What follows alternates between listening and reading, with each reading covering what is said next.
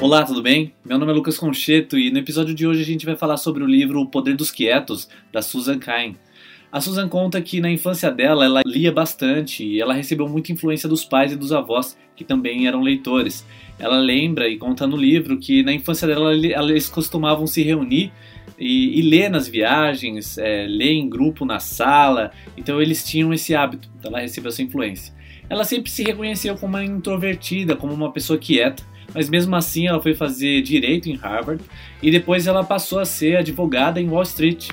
Ela conta que por muitos anos trabalhou como advogada em Wall Street até que ela viu que aquilo não se encaixava com ela e ela passou a encarar a vida e, a, e os sonhos dela de uma maneira diferente. Assim que ela saiu de Wall Street, ela abriu uma empresa de consultoria e essa empresa de consultoria era voltada a, a prestar ajuda às pessoas introvertidas e mostrar para elas como elas poderiam se manifestar, se, se comunicar e expressar as suas ideias. Mas do que que trata o livro O Poder dos Quietos? O que que ela quer dizer com isso, né, com o Poder dos Quietos? O livro ele é uma discussão sobre as diferenças de personalidade, a diferença entre o indivíduo extrovertido e o indivíduo introvertido. A grande inclinação do livro é para o lado introvertido, que são as pessoas mais quietas. E o que ela quer mostrar e construir nesse livro, que você ser um introvertido não é um problema. Isso não é um defeito, isso é só uma forma diferente de você se expressar e de se posicionar no mundo. Essa, essa é a grande missão do livro da Susan, é tratar a introversão como uma coisa normal, simplesmente uma forma diferente de se manifestar, diferente de se expressar. Os termos introversão e extroversão, conta a autora, que foram levantados pela primeira vez por um psicólogo chamado Carl Jung, é, onde ele fez uma análise muito, muito precisa numa época ainda que não tinha tantos recursos e tecnologia para analisar o cérebro. Então ela conta que ele acertou em muitos pontos na análise de personalidade, mas o que conta no livro é que não existe uma personalidade unicamente introvertida ou exclusivamente extrovertida. A gente sempre é um mix dessas duas coisas, claro que inclinando mais para um lado do que para o outro. Quando a gente fala dos quietos causarem um impacto no mundo, a gente está falando do, de uma questão cultural. A gente tem um ideal hoje um ideal à personalidade, as pessoas que se expressam melhor, as pessoas que falam em público, os grandes oradores, as pessoas é, que de certa forma servem como ideal.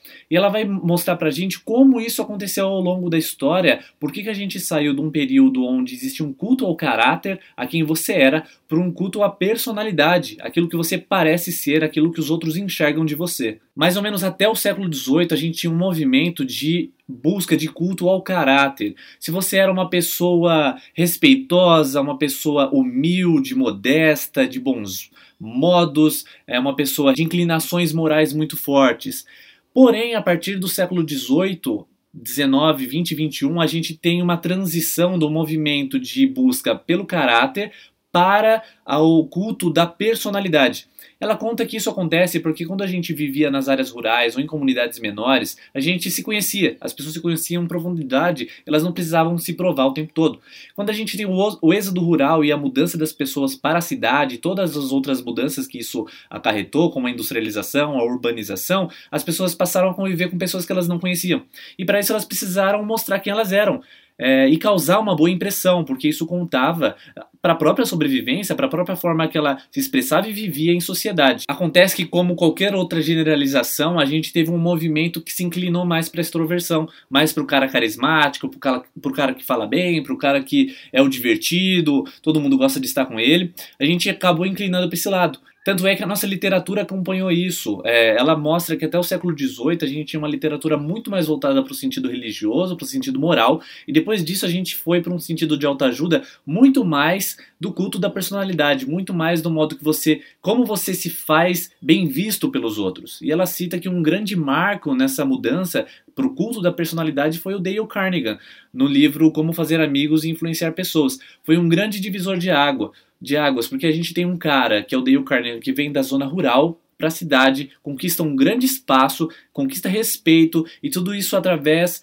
da, de técnicas que ele desenvolve. E isso passa a mudar o mindset americano, a forma que os americanos viam é, comportamento e passam a enxergar isso como um ideal. Então toda a sociedade passa a sofrer essa mudança, a acompanhar essa, essa ideia de extroversão e tudo começa a mudar tanto na família, quanto na escola, quanto nos negócios, e isso passa a gerar um impacto é, muito grande na nossa sociedade. O problema dessa generalização é que a gente passa a enxergar como um, um, um ser ideal, uma pessoa ideal, aquela que fala bem, que é bonita, que se expressa, que todo mundo gosta, que é divertido, que gosta de socializar e passa a desprezar e estigmatizar o introvertido, a pessoa mais quieta, mais contemplativa, e isso causa danos para nossa sociedade. Isso causa problemas porque a gente passa a valorizar quem se expressa bem, mas não necessariamente quem se expressa bem está trazendo as melhores ideias. Muitas vezes, como ela conta, ao longo da nossa história, as maiores criações foram feitas por pessoas introvertidas. Os maiores músicos, os maiores artistas, os maiores cientistas, boa parte deles eram introvertidos. Eram pessoas que, é, nos seus quartos, nos seus laboratórios, desenvolviam as suas ideias e depois externalizavam, depois levavam para o mundo e afinavam essas ideias. Então ela fala muito da importância e de se enxergar a introversão de uma forma é, positiva, como uma forma diferente de manifestação da personalidade do indivíduo. Quando a gente tem essa mudança indo para a escola, a gente também passa a ter uma educação que funciona através da extroversão. Provavelmente você já deve ter ouvido isso, eu já vi professores reclamando, pô, aquele aluno é muito quieto, ele não se expressa, ele não se expressa bem, mas isso não, não é demérito, isso não pode ser algo que caracterize aquele aluno como um aluno é, burro, um aluno incapaz, ele simplesmente se expressa de formas diferentes. Muitas vezes ele escreve muito bem sobre aquilo que ele sente, muitas vezes ele expressa com a música muito bem aquilo, através da arte, ou, ou através de outras manifestações. O que, ela, o que a Susan fala muito é que os professores, a nossa sociedade precisa passar a enxergar as coisas de uma forma diferente e não enxergar como um, o ideal único o cara que é o carismático. E essa discussão sempre gera uma dúvida, afinal, a introversão e extroversão é um fato imutável, é destino, é genética, ou pode ser moldado? É, até alguns anos atrás isso não dava para ser medido ou ser é, estudado, porque não existia equipamentos. A questão é que agora existe muito mais equipamentos, muito mais tecnologia para fazer esse tipo de análise e muitas análises foram feitas para responder essas perguntas. Com base em algumas pesquisas que ela mostra no livro, pelo menos 40% da nossa personalidade é moldada por genética, por questões biológicas, herança.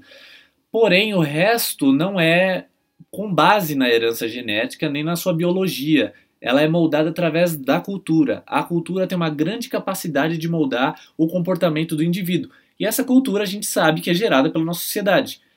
nós somos um reflexo da nossa sociedade, enquanto grupo, e isso molda a forma que a gente se comporta. Um teste interessante para entender se um bebê era introvertido ou extrovertido foi feito é, nos Estados Unidos, e basicamente ele funcionou assim: pegaram muitos bebês, dezenas de bebês, e passaram a dar vários estímulos a esses bebês.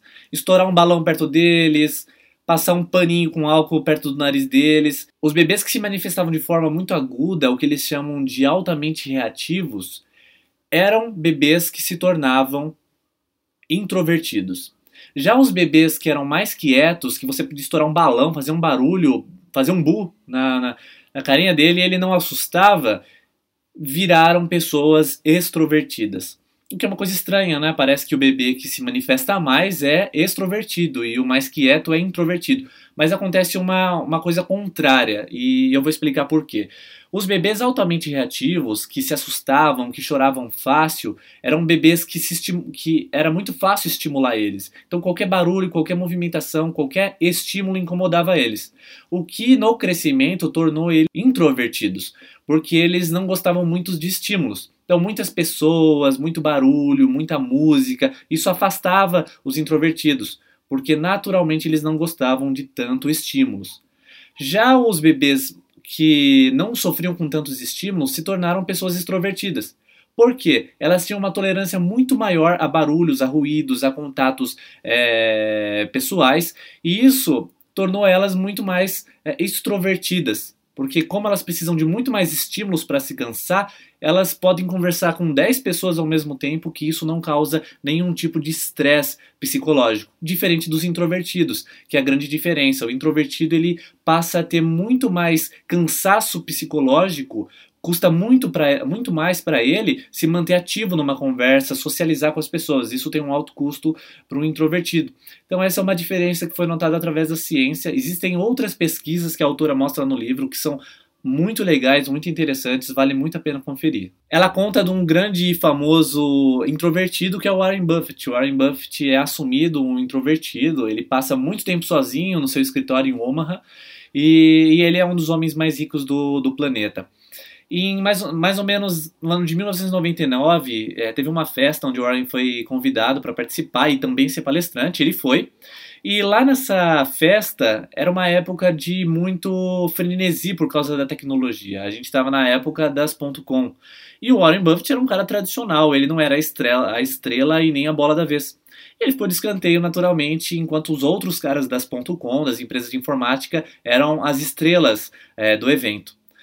No último dia do evento, Warren Buffett foi palestrante e ele falou que o movimento que acontecia no mercado.com, né, no mundo.com era superestimado. As, as ações, os movimentos, os investimentos não eram proporcionais, eles eram muito desproporcionais. E ele disse que em breve poderia acontecer uma bolha porque é um movimento automático é, para aquele frenesi que vinha acontecendo de investidores no campo de tecnologia. Acabou a palestra, o pessoal, obviamente, respeitando ele, bateu, aplaudiu e tudo mais, mas houveram vários comentários dizendo que o Warren era uma pessoa já antiga, uma relíquia, é, ele já foi um cara bom e tal, porque o que ele estava falando era bobagem, afinal ele não conhecia nada de tecnologia. O problema é que passaram é, um ano, ano 2000, com o estouro da bolha, e todo mundo descobriu que o Warren estava certo. O, qual é o aprendizado que a gente tira daí? A autora mostra que, sendo um introvertido, o Warren ele é um cara muito mais conservador, é um cara muito mais reflexivo. Ele pensa muito mais para tomar qualquer tipo de ação. Como um cara conservador, ele toma muito mais cuidado com o investimento que ele faz. Sendo assim, ele vai com muito mais profundidade, ele estuda muito mais as coisas antes de tomar ação, diferente de um comportamento extrovertido, que é mais explosivo, toma ações mais rápida e às vezes sem pensar com profundidade. Então esse é um aprendizado que a Susan mostra é, no caso do Warren Buffett. Como a gente tem um cara que é uma estrela, um bilionário, isso tem muito peso na nossa avaliação, a gente costuma olhar com outros olhos, e ele é um introvertido. Por que ler esse livro? O Poder dos Quietos é, é um livro que vai quebrar paradigmas. Ele vai tirar um, a estigma que tem no introvertido, que o introvertido é o cara que tem algum problema. Pelo contrário, ela vai mostrar e vai provar que o introvertido também é um cara que traz soluções, é um grande revolucionário, ele simplesmente tem uma maneira diferente de se expressar. O livro também serve como guia, como inspiração e também como forma da gente entender as outras pessoas, entender é, as pessoas que a gente convive, nossos familiares, filhos. Para quê? Para a gente agir de forma muito mais leve, muito mais suave, porque assim você consegue produzir muito mais nos relacionamentos, afinal você vai entender as diferenças é, de personalidade e ajudar essas pessoas a potencializar o máximo de suas capacidades. Agora vamos para o top 5 aprendizados. O primeiro é que não tem jeito certo de ser. Se você é extrovertido ou introvertido, os dois jeitos têm suas vantagens, os dois jeitos podem alcançar sucesso. O que você precisa é ter autoconsciência, ter conhecimento da sua própria natureza, para assim seguir caminhos para se potencializar ao máximo. 2. A introspecção é valiosa. A introspecção, o olhar para dentro, a autoconsciência, o autodesenvolvimento é importantíssimo para o indivíduo alcançar níveis mais altos. Tanto é que pessoas que refletem mais costumam ser mais sensíveis, ter um senso muito mais apurado para a arte, para outras belezas, e com isso se adquire uma visão de mundo muito mais ampla, muito mais completa. 3. Crie seus nichos restauradores. Meu, eu achei muito legal isso. O que, que, quer dizer? Se você é um introvertido, provavelmente você se sente muito cansado em eventos sociais. Se você participa de uma reunião muito longa, ou se participa de muitas reuniões em um único dia, você chega no final do dia cansado. E esse cansaço, ele gera déficits, não só físicos naquele dia, mas também como para sua saúde. Por quê? Como a natureza do introvertido é mais reservada, esses estímulos cansam muito ele, geram muito estresse, produz muitos hormônios que geram malefícios para sua saúde no longo prazo. Então, criar nichos restauradores é você saber conhecer sua natureza e fazer aquilo que você sabe que te relaxa. Por exemplo, ler um livro. Se você sabe que ler um livro te relaxa, te leva a mente para outro lugar, leia um livro como uma forma de restabelecer suas energias. Ouvir música, sair para fazer uma caminhada, fazer uma trilha na mata, fazer qualquer atividade que você perceba que restaura suas energias e que não drena suas energias. Quarto, tendemos a ser mais bem-sucedidos quando nós estamos alinhados com a nossa personalidade. O que quer dizer? Para você atingir sucesso, para você a, a, atingir autorrealização, você precisa seguir um caminho que esteja alinhado à sua personalidade. É, é, fica muito difícil para o introvertido querer ser o maior palestrante ou palestrante que gosta de fazer 300 palestras por, por ano e mesmo assim ser 100% saudável, 100% feliz. Talvez exista aí uma divergência. Talvez a, a sua natureza, como introvertido ou extrovertido, é, vai lhe proporcionar caminhos diferentes e interesses diferentes. Então, o sucesso ele vai vir na medida que você alinhe a sua busca, suas ocupações, os seus desejos com a sua personalidade. Assim você otimiza seus ganhos, otimiza suas conquistas e realiza muito mais. O quinto foi um aprendizado que veio no final do livro. Na verdade, veio na dedicatória do livro. Confirmou uma coisa que eu já acreditava, que eu senti na pele, que é o exemplo, o poder do exemplo. A Susan conta que ela tem um, tinha um avô um rabino muito, muito conhecido na comunidade, no bairro, mas um homem extremamente reservado, introvertido. Só que ele era um homem que lia muito, um homem muito estudioso, que dedicava muita atenção às pessoas, mas por mais que ele era é, tão presente na comunidade, ele era um grande introvertido. Ele ficava muito cansado, ele ficava exausto é, de, de pregar, de ir até a comunidade, de se manifestar, mas mesmo assim ele fazia aquilo que era o papel que ele acreditava que era a missão dele. Qual é o grande aprendizado, o exemplo? Quando eu comecei o livro, fiquei, quando eu comecei a ler o livro, eu fiquei pensando, por que, que será que a Susan seguiu esse caminho, né? Quem será que foi a referência para ela? Eu fui descobrir isso nas últimas páginas do livro, que foi o avô. O avô foi o referencial dela, mas não foi referencial porque ele falava para ela ler, nem porque ele falava para ela fazer o que era certo, mas sim porque ele dava o exemplo. Então o exemplo, ele é muito valioso. Ele é uma das grandes aulas e é uma das maiores formas de você ensinar alguém. Então esse é o quinto aprendizado.